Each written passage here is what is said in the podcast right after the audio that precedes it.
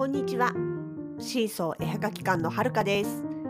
このポッドキャストでは、私たちのものづくりな日々と、北海道暮らしのあれこれをお話ししています。エピソードにはコメントがつけられませんが、Twitter、Facebook ページ、インスタなど、シーソー絵はがき館のアカウント宛てにコメントなどをいただけたら嬉しいです。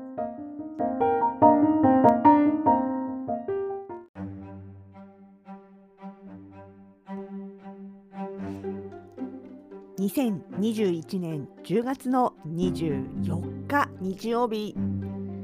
えー新作作っております、えー今作っていると言った新作はポストカードですね。あのともすると忘れがちなんですが私たちそもそもは絵はがき屋さんです。私たちもそういうつもりでおります。なんだけど写真は撮ってていろいろ使ってるんだけどポストカードの更新がね遅いっていう反省が実は常にあるんです。特にこのねここ12年の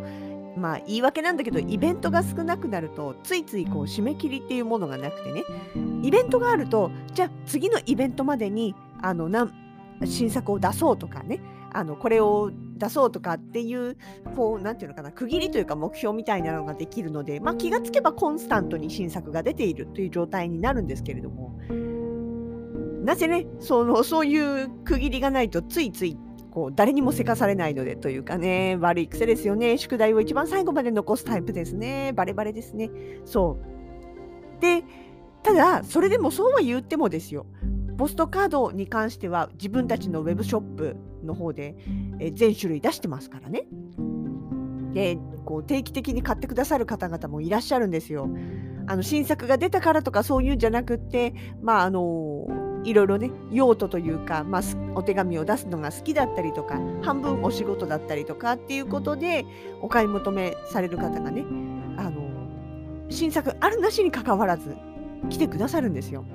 でもそれを見ると、ああ、ごめんなさい。前回お買い求めいただいてから多分今回までの間に新作上がってないですよねって思うと、ものすごく申し訳ない気持ちになるんですよ。ねせっかく見に来てくれて、もちろん既存のものをね、気に入ってリピートしてくれたり、チョイスしてくれたりするのはものすごくありがたいんですけれども、でもほら、せっかくね、来てくれるんだったら、気に入るかどうかは別として、やっぱり新しいものを見せたいじゃないですか。どうです？今度はこんなのあるんですよ。あのこれからの時期にいかがですか？みたいなね。別にセールスするつもりはないけれども単純にねやっぱこう新鮮さっていうんですかね。欲しいじゃないですか。だからねあの大口のお客様があのご注文とかをいただいた直後には本当にああダメだ。すぐ新作作らなきゃって反省はするんです。え長持ちしませんけど。まあねものづくりとかそういうのは常に新作みたいなところがあるからあれなんですけどね。まあでもそんなわけでちょっと10月中には必ず必ずポストカードも新作を出そうっていうのをちょっと決めていたもんですから。ままずはねでもさこうやって言ってるといやで言うてポストカードの新作ってそんなに手間かかるかいって思いません？あの具体的な他のものづくりね。例えばテレビだったりとか私はるかだったら雪しずくだったりとかっていうのはまあ切って選んで組み合わせて色塗って乾かしてニス塗ってあのストーン乗せて、えーね、あの仕上げて台紙つけてとかなんとかっていう工程が大体なんとなくこうチラチラと見えるからあまあそれなりにやっぱりそうは言っても時間はかかるよねって思ってもらえる部分はあるかと思うんですけどポストカードってさえだって印刷するだけだしなんならウェブに上げるだけなんだったら写真選んで上げるだけじゃないって思いません？実際あのものすごく省略してしまえばその通りなんですけど何せね一番大変な作業が選ぶの部分なんですよ。結局やっぱりね自分たちで撮ったものだし思い入れがあるからあれもこれも見せたいしあれもこれもポストカード化したいわけですよ。よりたくさんの人に見てもらいたいしたくさんの人にこれきっと素敵って言ってもらえるんじゃないかなとかね思うから。でもだからといってあれやこれや全部だったらやっぱり良くない良くないというかその要はね受け手側としては似たようなものばっかりいっぱいあってもしょうがないしいろんな雰囲気いろんな角度いろんな被写体のものがやっぱ欲しいじゃないですか。って考えるとじゃあどうしようか。膨大な写真の量の中から選ぶ。結構大変なんですよ。これ本当に。楽しいの。すごく楽しくて大好きなんですけどでも大変なんですよ。で特に今時期だったら、まあ、やっぱり秋物ですよね。あの出そうかなと思うわけです。で特にまあもちろん今年の写真もそうですけど大体1年くらい前の写真をの同時期の写真を使うことも多いんですよね。でちょうど去年はね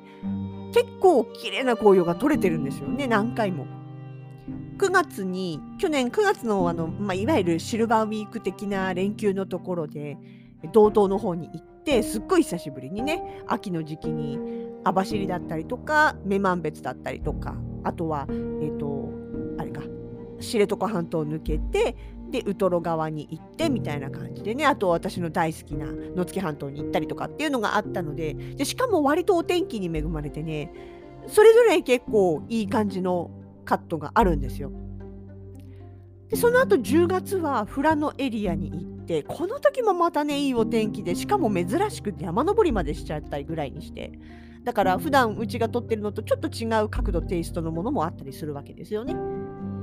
でそこからさらに次の週に今度は札幌湖ってね札幌のすぐ近くというかまああの本当うちからだったらそんな遠くない場所なんですけどその辺りのところの紅葉がいい時期にかかってきたんで出かけました。これまたいいお天気に当たりました。でさらにそのもう一周後くらいにあの借り物のレンズ中望遠のレンズをねお借りしまして、まあ、うちが買おうかどうしようかっていうのを検討していてあだったらちょっと一回持ってるから使ってみるかいっていう形でねお貸しいただいてでそれの試し撮りに出かけたんですよ。でそれもねやっぱりねあのすごくレンズが良くてもうもう結局その後買ったんですけどね私的にはものすごくこう柔らかい美しいというかね、まあ、ボケが綺麗だったりとか色合いが綺麗だったりとかすごく柔らかい優しい光の感じが再現できたりとかっていうのがあってものすごい気に入っちゃってもう今でもずっとつけたいぐらい好きなレンズの一つになったんですけれどもね。でそれの試し撮りに出かけた時の写真もあるんです。その時もやっぱりいいお天気なんです。だから本当ね去年のねこの紅葉の時期は紅葉もすごく綺麗なだったし色づき加減がねだし天気もすごく目に生まれていたということで素材となる写真カットはいっぱいあるんですよ。でどうしようかってなるわけですよね。もちろんそれは、えーと、私はるかの方の写真だけで新作を作るのもあれだしだバランスよくね私の方から2枚ほのかさんの方から2枚とかね例えばそんな感じで大体半々になるようにしてるんですよ毎回。でしかも被写体とか角度とか、まあ、そういったもの構図とかねそういうのが被らないように選ぶ4種類なら4種類選ぶんですよ。例えば1つはあのアップだったり葉っぱのアップだったりする。でそしたらもう1つは引いてたり引きのねあの広角というかね、まあ、景色全体が映るような感じにしたいとかねでも1枚ぐらい動物もの入れたいよねとかとかあとはそうですね。あの色合い的にも葉っぱばっかりではつまらないと。いくら秋だからといって別に紅葉ばっかりだけじゃないし紅葉を含む風景だったりとか動物だったりとかあと花だってもちろんあるわけですからね。だから、まあ、4種類って言ったら、まあ、花広角クローズアップ動物1枚ずつかな各1枚かなみたいな感じでおおよそ決めてでそこからストックの中からどれがいいかを選ぶ。迷うんですよ。いや、これもいいかなって。いや、でもこれ前にあったやつと似てるからやめておこうとかね。そう、既存のものとあまりにも似通っていてもやっぱりつまらないので、いろんなね、あの構図場所を見せたいですから。ってなると,、えーと、今まである中とこれは被らないかなとかね。っていうことも考えなきゃいけないしあとはフォト言葉ってね途中から文字を入れる予定なんであれば文字の入れやすいというかまあ入ってもバランスの崩れない写真を選ばなきゃいけない。でもそれも文字がないと非常に寂しい。写真だけだと非常に寂しいみたいなのもやっぱり避けたくて。っていうのは文字ありと文字なしとポストカードいつも同時に作りますからね。なので文字がなくても映えるけど文字があってもバランスが崩れない。でなおかつその被写体だったりが他のものと被らないっていう条件でこういろいろいろいろね考えていくとほら聞いてて思うでしょ？あ意外と大変なんだなって。直感的にあこれいいあこれ素敵って選んでもねなかなかね偏るんですよそれやるとね。だから楽しいんだけどほんと時間かかるんですチョイスって。でまあなんとかねチョイスできたとしてでもあのその取って出しと取って出しって言うんですけど、まあ、いわゆる取ったまんま全く手つかずで取ったままのデータだとやっぱりちょっとねこうダメな場合もあるんでね。例えばそれこそまあ汚れだったりゴミだったりもそうですけどまずそもそも取ってるのがあの比率がポストカードと縦横比率が若干違うんでポストカード用に縦横比率を合わせた状態でトリミングをするっていうところから始まるんですよ。でまあ、ね、ちょっと明るさが足りなかったら若干明るくしてやるだったりとかそういうことを、まあ、いわゆるレタッチと呼ばれる作業ですよね。それをえまあ、私が撮った写真なら私が自分でやりますし、ほのかさんの写真はほのかさん自身にやってもらいますし、まあ、それはね、それぞれ撮り手がやるということがルールになってますうちでね。っていうのを得て、で、さらに文字が入るものはそこから先に文字入れの作業が、ていうかまず文字書かないとダメだね。文字書きの作業があって、取り込み、それから文字入れの作業があって。で、そこでデータが出来上がったら今度は商品登録っていうのをね、しないといけないんですよ。うちあのイベントの時にピッてこうバーコードを知ってますけど、あれ全部あの、ほのかさんがね投資番号というか振ってそれぞれの商品コードを作ってそれから登録をしてで、えー、ピッとねあの赤外線で吸えるようにバーコードまで作ってで登録をする。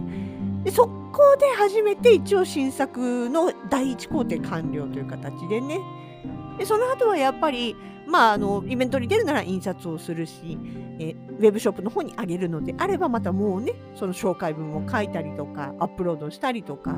っていうようなことがもう一仕事増えるわけですよ。でそこまで行ってようやく新作アップ完了しましたってこう言えるんですよね。ほらほら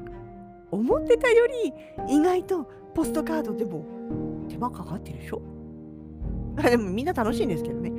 大体どの家庭を置いても文字書いてるのも結構ワクワクするしどんな言葉にしようかなって大体決まってるけどそれをいよいよ考えいよいよ形にするのも楽しいし楽しいんだけどうん。意外と手間かかってるよってなわけでまあ新作をね。あのそろそろ10月中に上げるつもりなんであればもうデータを作ってしまわないとほのかさんの方だっていろいろ忙しいですからね。あのテレビ11月のデザフェスに向けてもこちらはこちらで大詰めになっておりますし私の方も雪しずくでねちょっと別途で企画展の方に出さなきゃいけない分があってそれのをこう一気にこう作っているんでね。あの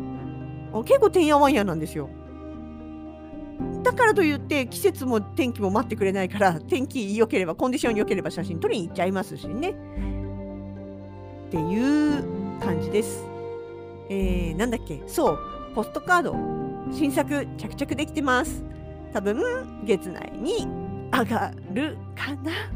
こればっかりは私から無理強いできませんので、密かに心の中で、えー、ほのかさんよろしくってお願いするしかありません。あ、いや、まっていうか、あの、まだチョイス終わってなかった。まずそこからだ。頑張ります。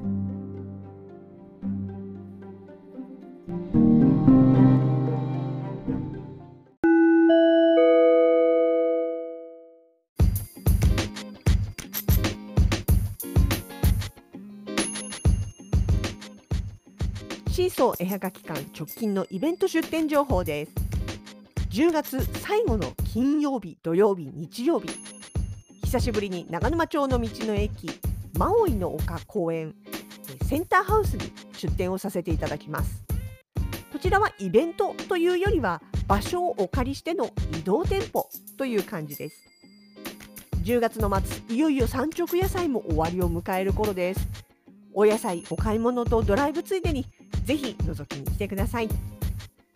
そして11月は約2年ぶりの道外出店です。11月13、14日に行われるデザインフェスタ。東京ビッグサイトの西館全体を使っての一大イベントにミニチュアテレビのグルさんと合同ブースで出展いたします。ブース名はグルシーソー電気紹介となりますのでご注意ください。並べる作品もテレビを中心とした特別ラインナップでお届けいたします。ブース番号は B の79です。お近くの方はぜひ遊びにいらしてくださいね。お待ちしております。